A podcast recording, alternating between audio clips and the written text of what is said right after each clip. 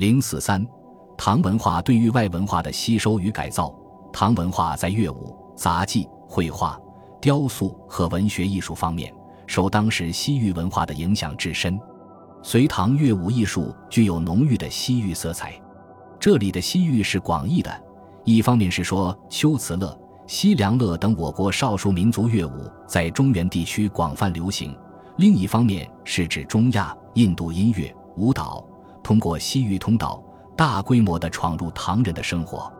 中国传统乐舞追求雅正、艺术性，观赏性相对较差，节奏明快、多姿多彩的西域乐舞，从北魏就开始涌向中原。北齐胡乐盛行，后主高纬围赏胡乐，单爱无已，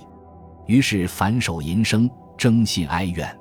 故曹妙达、安莫若、安马居之徒，只有封王开府者。北周武帝聘突厥阿史那氏为后，促成了秋瓷、疏勒、安国、康国之乐大聚长安。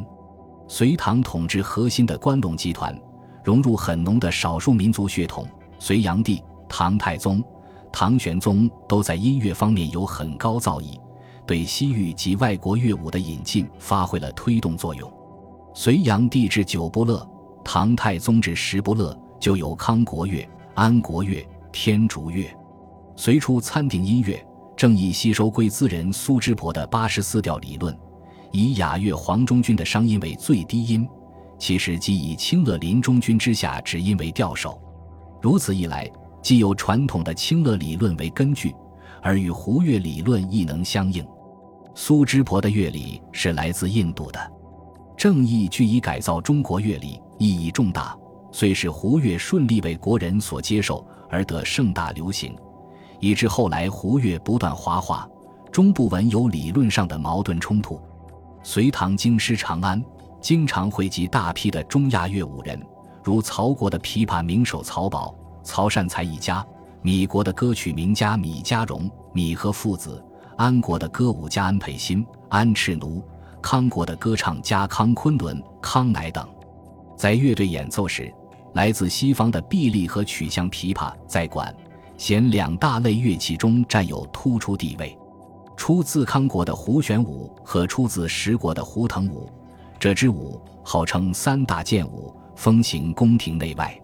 白居易在《新乐府》中写道：“胡弦女，胡弦女，心应弦，手应鼓，弦鼓一声双袖举，回雪飘摇转蓬舞，左旋右转不知疲。”千杂万州无一失。中亚乐舞带着游牧民族豪爽、活泼的气息、明快的节奏、矫健、俊俏的舞风，与隋唐时代恢宏豁达、开放洒脱、蓬勃向上的时代精神产生共鸣，吻合了当时人们的欣赏趣味和审美理想，因而受到唐人的青睐。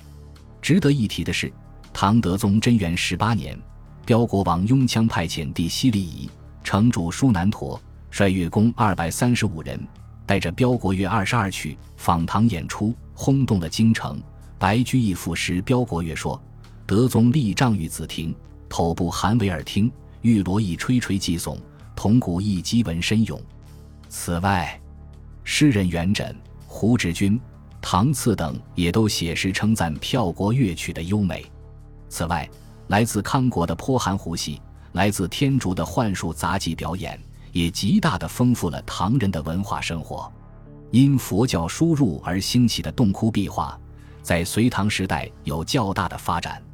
敦煌莫高窟壁画，隋代开凿了三十九窟，占全部五百多个洞窟的六分之一；唐代开凿二百四十七个，基占一半。用佛像来表现世尊和其门徒的造像艺术，成为美术领域中的一个大热门。当我们仔细游览云冈。龙门、敦煌及麦积山等石窟时，就会发现，印度传来的造像艺术在丰富中国艺术宝库的同时，本身也在向适合中国人的欣赏兴趣方面转化。北朝的佛像具有明显的犍陀罗与吉多风格，上身袒露，宽额隆鼻，细眉长眼，印度味十足。隋唐时代的塑像则面相丰满，脸部线条趋于柔和。龙门奉仙寺的卢舍那佛身着中国式的圆口纳衣，面庞丰腴典雅；目光安详下视，显得庄严睿智，同时又含蓄柔美。这正是中国人向往的崇高之美。佛画艺术的色彩晕染法，对中国传统绘画的线描方式造成猛烈冲击。吴道子把线条与色彩结合起来，使中国画进入一个新的境界。外来文化对唐代语言文学艺术也有一定的影响。伴随佛经梵文胡语的汉译，中国语言系统中注入大量外来语，如宿命、清凉、慧眼、横死、昙花一现、一半馨香、聚沙成塔等，均出自佛典。佛经翻译还促使学人借鉴梵音以制汉语音。唐末僧人守温在切韵的基础上归纳反切，制定汉语三十字母，与陆法言。孙冕的汉语韵母系统相配合，建立起声母系统，汉语音韵学的基础由此奠定。受以宣传佛教教义、佛经故事为主要内容的讲经文、讲唱文的影响，并继承了中国杂赋传统而演变出来的敦煌变文，是中印文学交流结下的果实。他对传奇小说、白话小说和宝卷、弹词等说唱文学都有很深的影响。艺术的魅力首先在于它的民族性，所以唐人对于外来的具有各民族特色的艺术形式，首先采取的是原样照搬、为我所用的拿来主义，丰富自己的艺术世界。至于消化、吸收，使其融入本民族的艺术中，改造本民族的艺术风格，则是次要的，也是一个相当缓慢的过程。隋唐五代时期。大量的外国物品从西域丝绸之路这条亚欧大陆桥和海道上输入中国，极大的丰富了隋唐五代人们的物质生活，对当时物质文明的高度繁荣起到了补缺作用。外来物品输入中国，主要方式是进贡与贸易。隋唐五代，外国使臣来华，除进行朝贡、请求册封、起事御敌等政治活动外，一般都要带一些象征性贡物进献给中国皇帝，皇帝也要回赐中土物品，所以这种进贡实际是当时国际贸易的一种特殊形式。特别是中亚招乌九姓胡商，往往以贡使的面貌出现，以献为名，借贡行古。另一种就是民间驼队、海船商人进行的贸易，从外国输入中国的商品主要是珠宝。香料及各种珍奇动植物、食用器物等。